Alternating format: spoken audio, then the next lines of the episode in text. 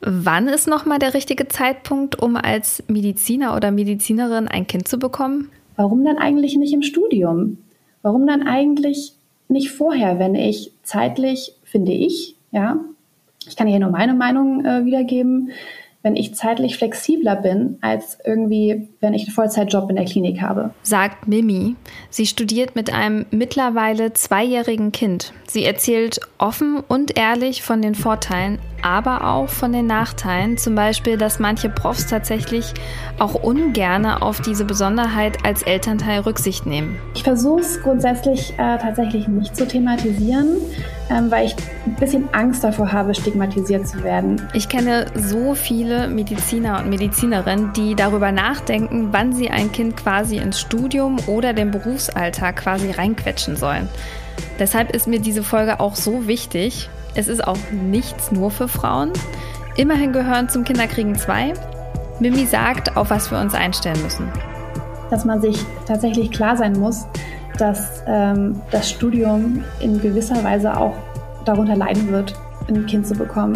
Sie gibt gerade im letzten Drittel des Podcasts auch praktische Tipps für zum Beispiel das PJ mit Kind und andere Dinge, die wir selbst vorher klären sollten.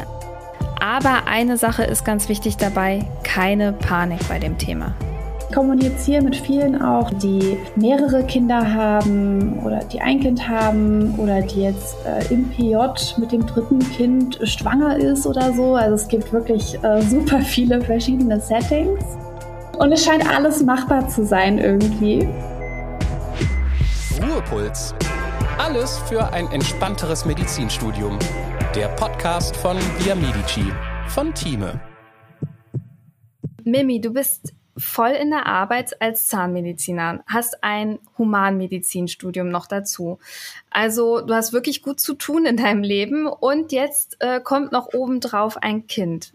Darf ich mal wirklich so direkt mhm. fragen, war die Schwangerschaft äh, gewollt oder war es Zufall? okay, krasse Frage so zum Einstieg.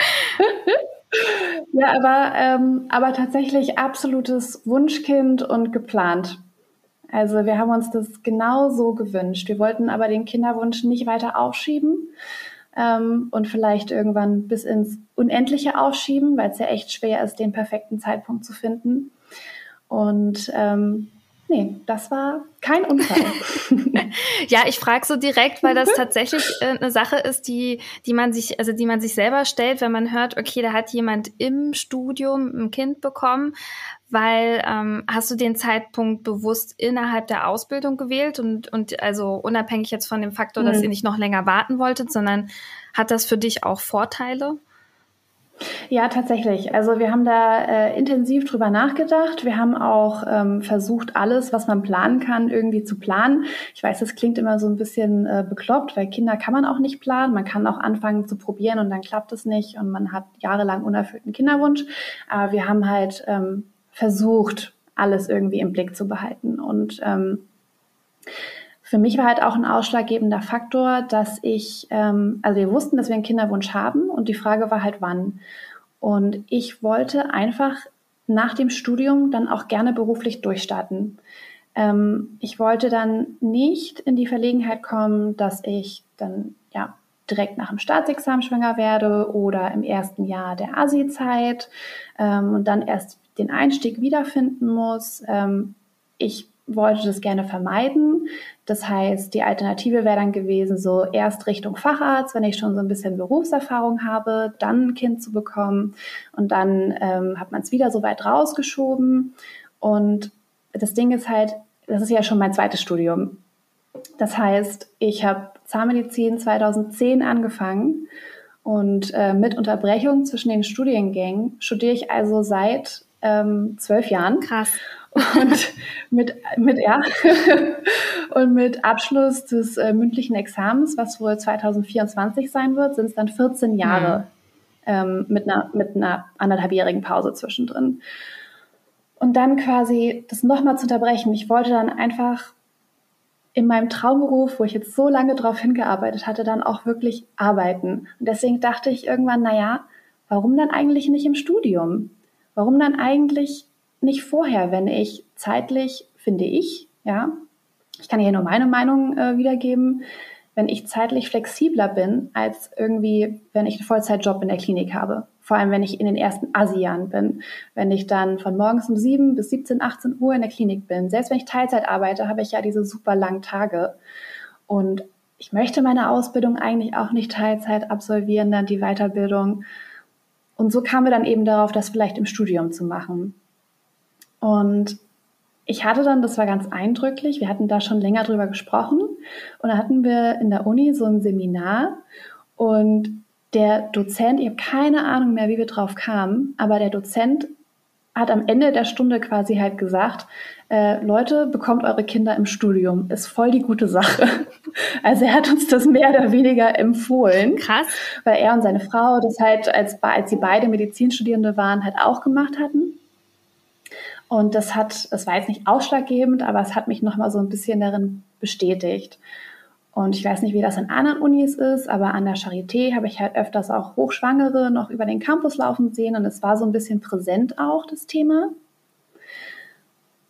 Und ähm, ja, dann auch diese zeitliche Flexibilität und dann dachten wir irgendwann so, okay, wenn ich jetzt das Physikum durch habe, die größte Prüfung ist vorbei und man hat diese Spanne bis zum nächsten Examen, why not? Why not einfach jetzt probieren? Wir haben den Kinderwunsch, er ist da, es passt und dann probieren wir es jetzt.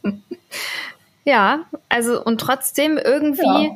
macht man sich so viele Gedanken, da denkt man so, ähm, also warum muss man sich so einen Kopf darum machen? Ne? Es gibt ja viele, die überlegen, mhm. äh, alle wollen irgendwie den besten Zeitpunkt für diesen ja, für, für, für dieses naja, Ereignis im, im Leben von zwei Menschen und äh, keiner weiß so richtig, mhm. äh, das ist so ein bisschen wie ein Eiertanz, habe ich das Gefühl. Das hat Vorteile ja. äh, im Studium, es hat Vorteile, wenn man es nach, Studium, nach dem Studium macht, wenn man dann fertig ist. Ja, klar. Und irgendwie fühlt sich nicht so 100% richtig an. Dazu muss man sagen, was macht dein Partner beruflich? Ist der, studiert er auch oder arbeitet der? Äh, Roman ist Krankenpfleger. Also als wir uns kennengelernt haben, das war ein Pflegepraktikum auf Station. ähm, genau. Hat er im Dreischichtsystem auf Station gearbeitet in Vollzeit. Genau. Ja, das ist ja auch tough. Beide Leute, also beide Elternteile, die im Schichtdienst irgendwann mal arbeiten, im Krankenhaus, das zu vereinen, da ist wahrscheinlich der Zeitpunkt zum, ja. also im Studium wirklich besser, so, wenn man das jetzt sich so vor Augen führt. Ja, dachten wir halt auch. Ähm, weil später in der Klinik, wie gesagt, dann auch im Schichtsystem, eher im Schichtsystem und in der Uni, ich weiß halt nicht, wie es im Regelstudiengang ist. Ne? Dazu kann ich echt nicht viel sagen. Wir haben an der Charité Modellstudiengang und der ist, so sehe ich das zumindest, im Vergleich zum Regelstudiengang ist der Modellstudiengang ziemlich flexibel. Und ich habe halt auch die Möglichkeit zu sagen, ich möchte jetzt dieses Semester zwei Module machen das nächste Semester zwei Module und splitte dann quasi ein Semester. Ich höre nicht ganz auf zu studieren, habe aber viele Pausen zwischendrin. Das war halt auch noch so ein bisschen ein ausschlaggebender Faktor, dass man zumindest im Modellstudiengang relativ flexibel ist und ich diese Flexibilität im Arbeitsalltag später nicht gesehen habe. Und ich wollte aber halt schon, ich habe mich jetzt nicht irgendwie zwei, drei Jahre zu Hause bleiben sehen, ähm, und Roman sich auch nicht irgendwie nach der Geburt. Das ist ja auch ein äh, solides Modell.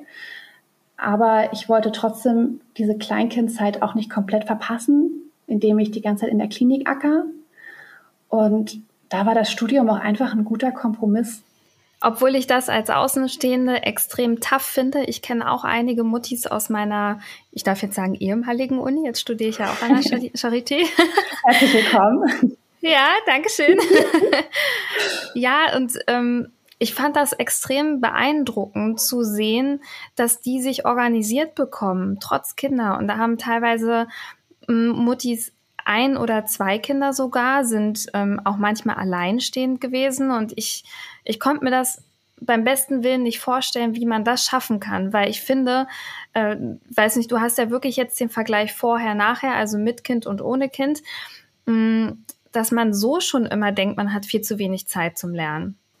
Und dann hat man plötzlich ein Kind ja. und man kann sich gar nicht vorstellen, dass man da irgendwie Zeit abzwacken kann, dass man irgendwie, dass das funktioniert. Wie machst du das?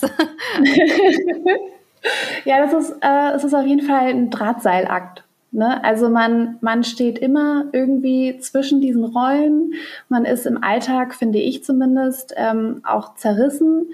Äh, man hat die Mutterrolle, man ist Studentin. Ich bin jetzt halt auch noch Zahnärztin, Arbeitnehmerin und ja eigentlich auch noch Partnerin und Freundin. Und äh, da die Balance zu, zu finden, wie verteile ich meine Zeit wo, ist verdammt schwer. Und es war ja vorher schon stressig, äh, Teilzeit zu arbeiten und zu studieren. Und da dann noch ein Kind mit einzubringen, ähm, war auf jeden oder ist auf jeden Fall eine Herausforderung. Und für mich klappt es am besten, indem ich einfach die Ansprüche an mich selbst tatsächlich runterschraube. Also natürlich es steht drumherum extrem viel Organisation. Also bei uns ist es so, wir müssen uns zusammensetzen, wir haben, wir müssen alles durchplanen, wir planen die Wochen durch, äh, wir haben einen gemeinsamen Familienkalender auf dem Handy, wo jeder seine, da ist mein Stundenplan drin abonniert und jeder trägt seine Dienste ein und alle Veranstaltungen, dass man immer gucken kann, nein, da passt es, da passt es nicht und hat, ist jemand da zum Abholen und so weiter.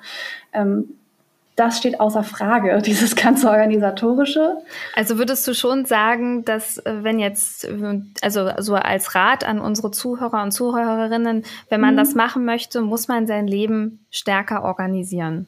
Ja, ja, auf jeden Fall. auf jeden Fall. Ich war, ich war auch nicht immer so organisiert wie jetzt. Also also ich bin schon immer noch mal ein bisschen chaotisch und vergesslich, aber auf jeden Fall hilft es. Man, man muss es nicht, aber es macht das Leben deutlich einfacher, wenn einfach bestimmte Sachen geklärt sind, wenn Fronten geklärt sind, wenn man sich nicht jeden Tag fragen muss, wie machen wir es morgen? Womit wir zum Beispiel anfangen mussten, weil das für uns auch zeitlich so ein Faktor ist. Ähm, es klingt so banal, ist so die Essensplanung. Ähm, weil wir uns immer überlegen, also wir haben uns eine Zeit lang überlegt, ach, was essen wir heute? Und dann mussten wir überlegen und dann musste einer einkaufen gehen und dann war schon wieder gefühlt der halbe Tag nach der Arbeit vorbei, weil die Kleine ist damals noch 18, 19 Uhr ins Bett und das heißt, die Familienzeit wurde dann quasi damit verbracht zu überlegen, was essen wir und einkaufen zu gehen. Und jetzt machen wir halt einmal die Woche einen Essensplan und ähm, kaufen die Basics dann ein und bestellen den Rest für die Lieferung nach Hause und haben dann das Thema abgehakt und viel mehr Zeit für andere Sachen. Und da muss man sich aber erstmal dran gewöhnen. Also wir haben jetzt anderthalb Jahre gebraucht oder so, bis wir äh, gut in der Essensplanung waren. Am Ende des Tages seid ihr beide ein Team und ihr arbeitet beide an, an dem Möglichmachen und äh, dass jeder irgendwie seine Träume weiterleben kann und ähm, ihr vom Kind viel habt. Ja. Das ist, glaube ich, absolut wichtig, dass ihr da an einem Strang mhm. arbeitet, könnte man so sagen. Habt ihr denn, bevor ihr die Kinderplanung so begonnen habt, auch untereinander so abgesprochen, was wollen wir, was wollen wir nicht? Also wann möchtest du in Beruf oder ins Studium zurück? Ähm, ob Roman irgendwie zurücktreten kann, ein bisschen von der Arbeit oder ob er Elternzeit nimmt, das ist ja auch ein großes Thema. Elternzeit bei Männern. Naja, klar.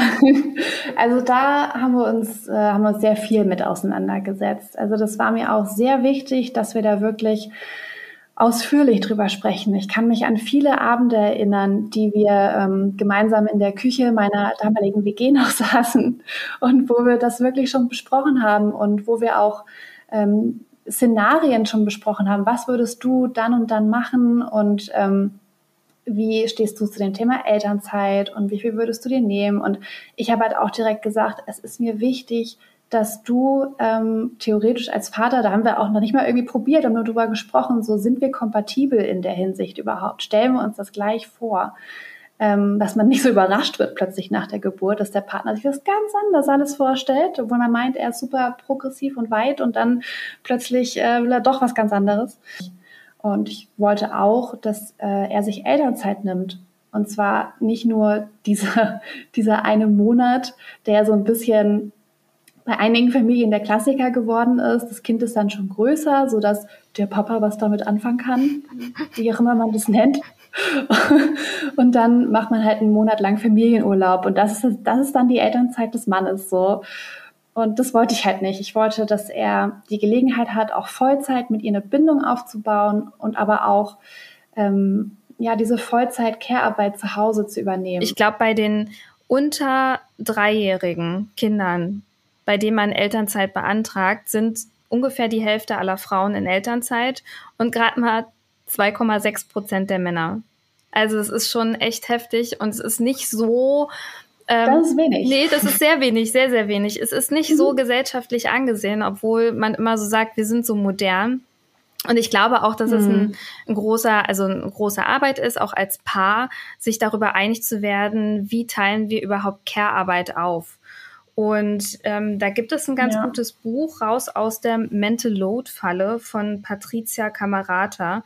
Da kann man so, also das, mhm. was du so beschrieben hast, hast noch mal ein bisschen nachlesen und genau noch mal äh, sich ein, zwei Tipps rausziehen aus diesem Buch, wie man überhaupt das angeht, das Thema, weil es halt ähm, ja ich, man muss da wirklich sehr konkret werden, glaube ich, wie du sagst, weil man sonst aneinander vorbeilebt und das wäre echt so ein bisschen schade.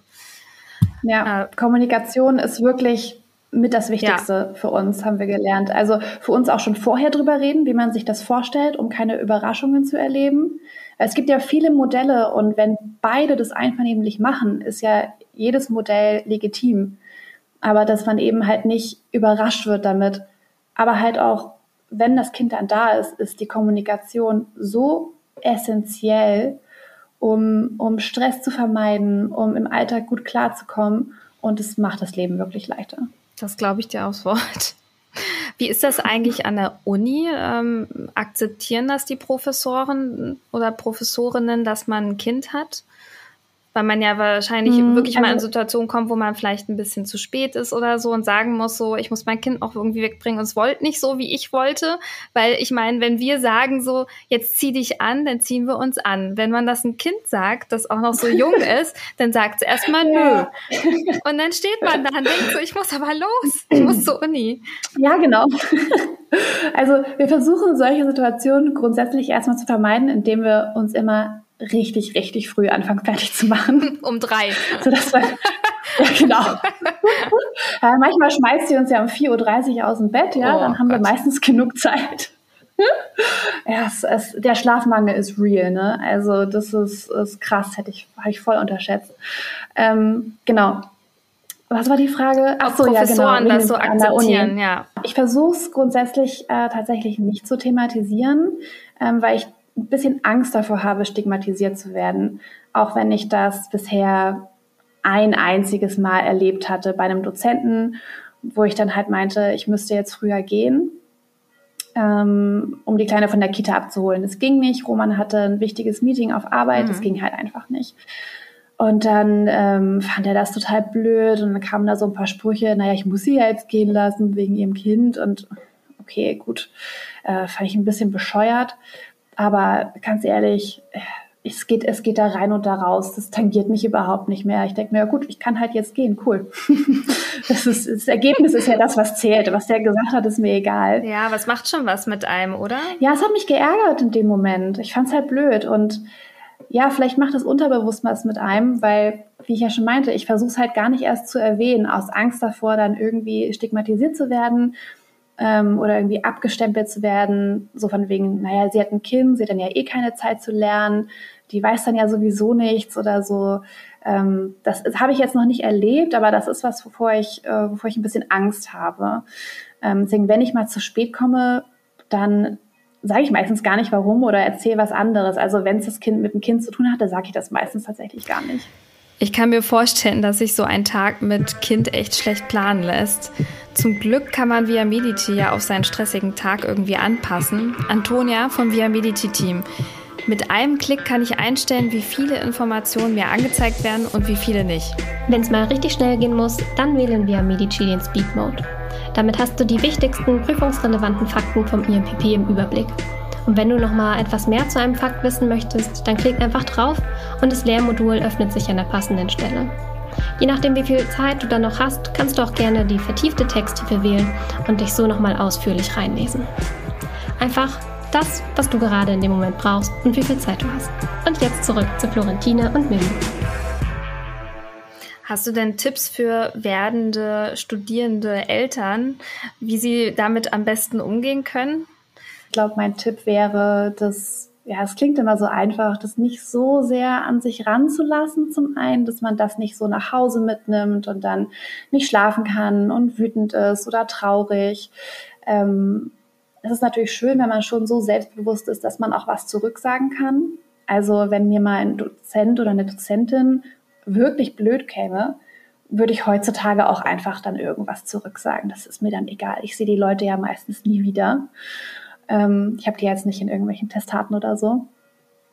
Und wenn es natürlich mal wirklich schlimm wird, dann ähm, gibt es ja auch an den Unis Beauftragte, an die man sich wenden kann. Also ich würde auch wirklich mir immer ein Herz fassen, wenn da mal was unter der Gürtellinie ist oder ich würde das melden. Gibt es denn etwas, was du dir von deiner Uni jetzt nachträglich als Unterstützung noch gewünscht hättest?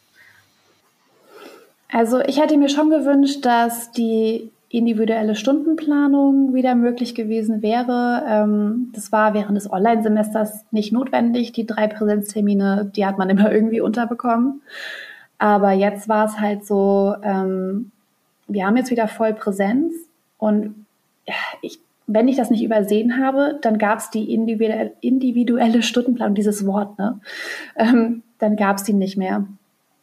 Und das war jetzt aber auch so ein bisschen mit ausschlaggebender Faktor, warum ich auf der Arbeit meine Arbeitstätigkeit so ein bisschen verändert habe, weil diese Planung hat mir halt immer auch geholfen, den Schichtdienst halt unterzubringen im Stundenplan. Und auch das ging jetzt nicht mehr. Also das fand ich super schade, dass das jetzt pandemiebedingt immer noch abgeschafft worden ist, weil sie halt diese Gruppendurchmischung nicht mehr wollen, wegen dem Infektionsrisiko. Und dann, ähm, ja, die Charité finde ich im Verhältnis äh, zu anderen Unis schon relativ fortschrittlich, weil zum Beispiel für Anatomie gibt es ja den Ersatzprep-Kurs für Schwangere. Ah, okay. Das besonders. Weil, ja, genau. Das ist ziemlich gut. Ähm, das hatte mich jetzt nicht betroffen, weil es ja nach dem Physikum war, aber ich habe das von einigen gehört und ich weiß, dass es den gibt. Es betrifft den Kurs im dritten und vierten Semester ähm, dass es da einen ähm, ja, körperspenderfreien theoretischen Ersatzkurs gibt, der aber auch voll anerkannt wird. Mhm. Das ist super. Ähm, aber wir haben halt auch immer wieder aufgrund des Modellstudiengangs einzelne Anatomieveranstaltungen, so eine oder zwei, drei im sechsten Semester, dann nochmal hier im achten eine. Und dafür gibt es zum Beispiel keine Ersatztermine.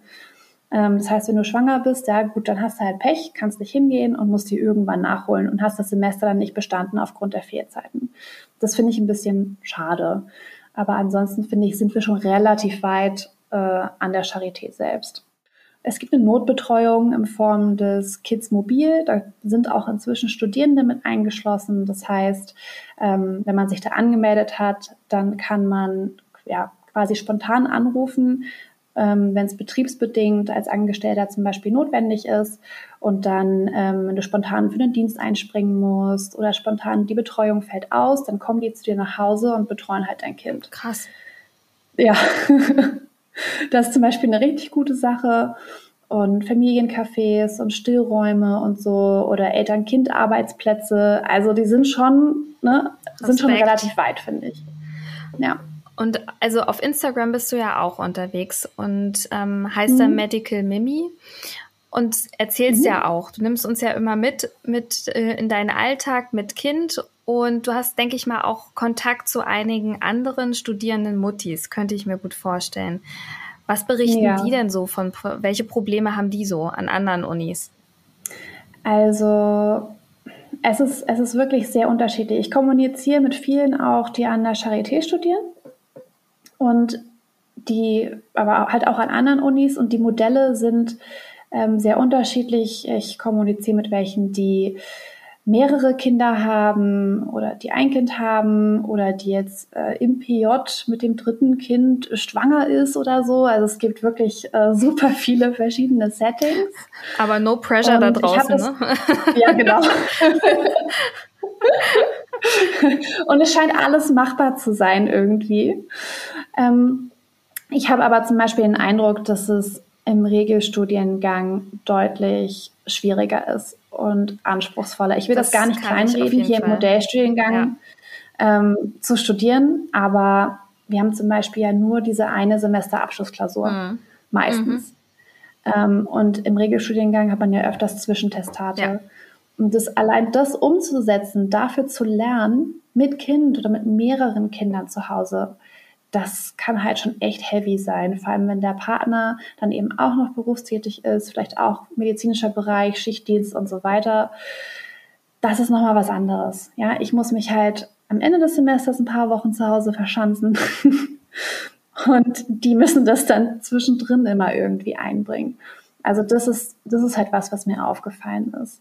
Und dass da eben auch dann teilweise keine Ersatzkurse statt, äh, stattfinden. Es fällt viel aus.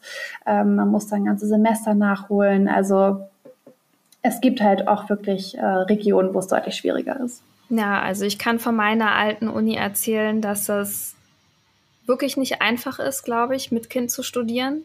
Wie du sagst, in Greifswald ist ja der Regelstudiengang bei uns und also ich hätte es mir nicht vorstellen können. Deswegen sage ich, das ist so, äh, das ist, geht in meinen Kopf nicht rein, wie das andere geschafft haben. Es gab trotzdem einige Muttis, muss ich sagen, die auch entweder während des Studiums ein Kind bekommen haben oder ähm, schon vorher schon hatten.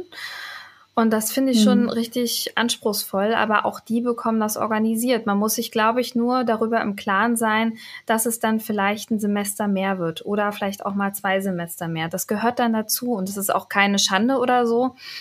Und wenn man sich gut organisiert, dann kommt man auch gut wieder rein. Aber das ist halt, und das, was, sage ich mal, die Charité so anbietet an ähm, ja, zusätzlichen Angeboten für Familien, das gibt's nicht überall, das kenne ich nicht. Also es ist wirklich so ein bisschen, klingt jetzt gemein, friss oder stirb. Und da muss man halt sehen, wie man da zurechtkommt. Ja, und ich weiß halt, meine, meine beste Freundin, die wird jetzt bald Mutti, dauert nicht mehr lange. Ah. Und wir haben jetzt quasi zusammen nochmal das zweite Staatsexamen durchgekämpft, sie schwanger, also Respekt an dieser Stelle. Mhm. Geht alles, aber es ist Definitiv. auch nicht ohne. Und ähm, ja, also die, die Idee ist wirklich so ein bisschen ein Regelstudiengang, finde ich persönlich, das muss natürlich jeder für sich selber entscheiden, nach dem zweiten Staatsexamen. Dann hat man erstmal das Gröbste hinter mhm. sich, dann hat man das PJ nur noch und das dritte Staatsexamen, das ist super machbar. Äh, da kenne ich eigentlich keine Uni, wo es irgendwie super stressig ist oder so. Ist eigentlich überall machbar und dann kann man das ein bisschen besser strukturieren. Das PJ kann man ja mhm. auch strecken. Man kann in Teilzeit das PJ machen. Ich glaube, ja, genau. 75 Prozent oder 50 Prozent kann man Teilzeit machen. Also da gibt es dann viel, viel mehr Möglichkeiten, auch individuell in den Studienablauf einzugreifen und das seiner Familiensituation anzupassen denke ich zumindest. Ja, man kann ja auch einen Härtefall, äh, Härteantrag fürs PJ stellen und ähm, dann beantragen, dass man das auf jeden Fall an dieser oder jener Klinik macht, die halt wohnungsortnah ist oder kita-nah ist. Ähm, da überlegen wir das zum Beispiel auch zu machen, dass man halt die Garantie hat, dass man wohnortnah einen PJ-Platz bekommt und nicht sonst wohin verteilt wird. Ähm, das finde ich auch noch von Vorteil. Aber da hast du eben noch was angesprochen dass man sich tatsächlich klar sein muss, dass ähm, das Studium in gewisser Weise auch darunter leiden wird, ein Kind zu bekommen. Also was heißt leiden? Es gibt sicherlich auch Leute, die das alles noch krasser wuppen, aber dass es dann halt länger dauern kann und man muss halt irgendwo doch Abstriche machen. Man kann halt nicht immer überall in jedem Lebensbereich 100 Prozent geben, sonst äh, brennt man komplett aus. Und bei mir ist es dann halt auch so, dann sind die Noten halt nicht so toll in den Abschlussklausuren. Aber dafür stehe ich nicht kurz vorm Burnout. Und die will eh also, man muss sich aber halt klar werden. Ja, genau, es ist sowieso egal, das war mir vorher auch schon egal. aber man muss sich halt trotzdem bewusst sein, dass man halt Abstriche machen muss. Ne? Also das lässt sich kaum vermeiden. Dann sagen wir mal Butter bei die Fische. Was sollte man sich alles bewusst machen, bevor man Kinder kriegt während des Studiums? Und was haben viele, nicht auf den Schirm, ähm, was man vielleicht noch klären oder organisieren müsste? Ähm, was, was kannst du den Leuten da draußen empfehlen? Es gibt so einiges, finde ich, wenn man die Zeit hat und es kein Unfall ist und man Zeit hat zu planen, was man sich vorher bewusst machen muss. Also zum einen natürlich die Frage, wie geht es nach der Geburt weiter? Möchte ich weiter studieren, in welchem Rahmen, wie teilen mein Partner oder meine Partnerin uns die Care-Arbeit auf, wie stellen wir uns die gemeinsame Zukunft vor und dass man eben auch versucht, nicht nur auf die Zeit direkt nach der Geburt zu decken, sondern eben auch noch weiter für fünf, in fünf Jahren, wie wollen wir es dann machen, wie will der, der oder diejenige arbeiten, möchte ich gerne Vollzeit arbeiten, möchte mein Partner vielleicht sogar lieber Teilzeit arbeiten ich finde es total gut, wenn man sich darüber vorher Gedanken macht und auch wirklich schon so ein bisschen langfristig denkt. Ja. Ähm, Natürlich ist es wichtig, sich über seine finanzielle Situation Gedanken zu machen. Ähm, wie sind wir wirtschaftlich aufgestellt? Können wir uns ein Kind überhaupt leisten? Oder auch können wir uns zumindest ein Kind in dem Rahmen leisten, wie wir uns das als Familie vorstellen? Weil es gibt ja auch Familien, die sagen, ähm, das Materielle ist mir zum Beispiel nicht so wichtig, ich brauche die Basics, das Kind muss versorgt sein ähm, und, und, wir müssen Lebensmittel kaufen können und darüber im Kopf haben. Und andere, die sagen, nein, mein Kind soll aber auch schöne Urlaube erleben und äh, schöne Sachen haben und so weiter. Also muss man vielleicht vorher mal erklären, wie stelle ich mir das überhaupt vor und haben wir das Geld dafür? Was für Förderungsmöglichkeiten gibt es? Ähm, natürlich auch, wie steht es um mein, falls man ein Stipendium hat oder BAföG bekommt, wie ist das dann, wenn ich ein Kind bekomme, wenn ich mein Studium unterbreche und so weiter. Es gibt so viele verschiedene Aspekte. Aber für mich mit das Wichtigste war, oder für uns das Wichtigste war einfach wirklich, wie stellen wir uns unsere Elternschaft vor? Also ich finde das unglaublich wichtig, darüber zu sprechen. Weil über die anderen Sachen, da kommen die meisten Leute selber drauf, mal über Finanzen oder auch Betreuungsmöglichkeiten nachzudenken. Das ist ja auch noch wichtig. Haben wir Familie vor Ort, äh, Großeltern, die sich um das Kind mal kümmern können? Das ist schwer zu begreifen. Wir haben das, wir haben uns auch, glaube ich, ein bisschen romantischer vorgestellt, als es dann war, weil wir ja keine Familie hier haben. Aber trotzdem mein Fazit, für mich das Wichtigste, dass man vorher klärt und darüber spricht, wie stellen wir uns unsere Elternschaft vor, die Rollenverteilung, die Aufgabenverteilung. Es wird sicherlich nach der Geburt trotzdem nochmal alles anders. Ähm, oder es besteht die Möglichkeit, dass alles anders wird nach der Geburt. Ähm, aber dass man einmal vorher drüber gesprochen hat. Also kann man letztlich sagen, um das ähm, ganz unromantisch mal zu, zu beschreiben, man hat ein gemeinsames Projekt und wie es auch in der freien Wirtschaft ist, man muss das Projekt weit in die Zukunft planen. Was, ja. Wie sehen die nächsten 20 ja, Jahre aus? es ist so. Und was ist dein Frühfazit aus der ganzen Sache? Würdest du es wieder so machen, wie ihr es gemacht habt? Nach zwei Jahren Mutti sein? Äh, ja, also unser Plan ist tatsächlich sehr gut aufgegangen. Es hat so im Groben funktioniert, wie wir uns das vorgestellt haben. Ähm, tatsächlich ist mein Fazit für mich, ich habe mich, ich habe mich tatsächlich doch ein bisschen sehr von der Gesellschaft lenken lassen, weil ich dachte, ich, ich muss ja mindestens dieses halbe Jahr dann zu Hause bleiben und nicht, nicht schon noch früher weiter studieren. Ähm, ich dachte, das, das muss ich irgendwie so und als, Mut, als Mutter muss ich das dann auch wollen und wollte das dann, glaube ich, auch. Aber im Nachhinein muss ich sagen, hätte mir das gut getan, sogar noch früher schon weiter zu studieren ja, das wäre tatsächlich was, was wir im Nachhinein anders machen würden. Oder wo wir auch gesprochen haben, wenn wir theoretisch mal ein zweites Kind hätten, was jetzt überhaupt nicht im Raum steht, ähm, würden wir das wahrscheinlich tatsächlich so machen, dass ich relativ früh wieder arbeiten gehe und er länger zu Hause bleibt.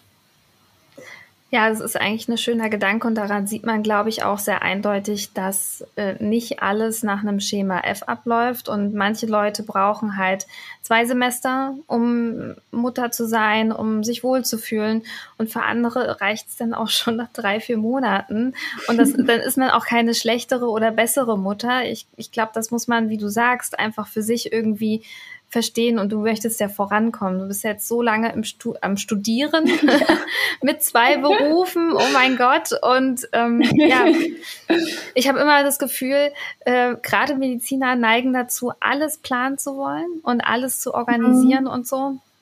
Aber es gibt Dinge, die ja. kann man nicht vorhersehen. Und dessen muss man sich, glaube ich, auch bewusst sein. Seid euch bewusst, es wird immer Dinge geben, die nicht passen. Warum man jetzt kein Kind bekommt und warum erst später. Es gibt immer Momente, da ist es unpassend einfach irgendwie. Aber wenn man das gemeinsam möchte, dann sollte man das einfach besprechen und angehen. Genau, so sehe ich das auch. Also man, es lässt sich nicht alles planen. Ich finde, es hilft, wenn man eine grobe Struktur hat, wenn man gewisse Dinge vorher geklärt hat. Aber wenn es dann anders kommt, dann ist es halt einfach so. Wir hatten ja jetzt wirklich einen sehr tiefen Einblick von dir als Studentin und es gibt tatsächlich von uns schon eine Folge von Mernosh Akavanpur, die ist mit 30 Chefärztin in der Chirurgie geworden und hat zwei Kinder. Äh, die Folge ist super spannend ich kann die nur empfehlen, wärmstens empfehlen. Ihr müsst einfach mal im Feed scrollen bei Apple Podcast und bei Spotify. Aktiviert ruhig die Glocke, gerade bei Spotify, denn äh, bleibt ja auch immer am Ball, wenn eine neue Folge rauskommt. Wir freuen uns immer über Feedback, ähm, über ein, ein Like und so. Also seid gerne dabei, hört euch die Folge mal an und ich bin gespannt, was ihr sagt, wie euch die gefällt. Und an dieser Stelle Danke, liebe Mimi, für deine Zeit, vor allen Dingen für die sehr, sehr privaten Einblicke. Und ich danke dir wirklich für deine Zeit. Ich weiß, wie wertvoll die ist. Ja, gerne. Mit deinem Beruf gerne. und Kind und allem Möglichen. Ja, ja, super gern. Ich rede da gern drüber. Ich freue mich auch über jeden, der mir bei Instagram schreibt und Kontakt sucht. Ich gebe gerne Hilfe und Ratschläge. Also sehr, sehr gern. Danke für das schöne Gespräch. Ja, danke dir. Bis bald. Bis bald. Das war Ruhepuls, euer Podcast für ein entspannteres Medizinstudium von Via Medici, dem Lern- und Kreuzportal für nachhaltiges Wissen in der Medizin von Thieme.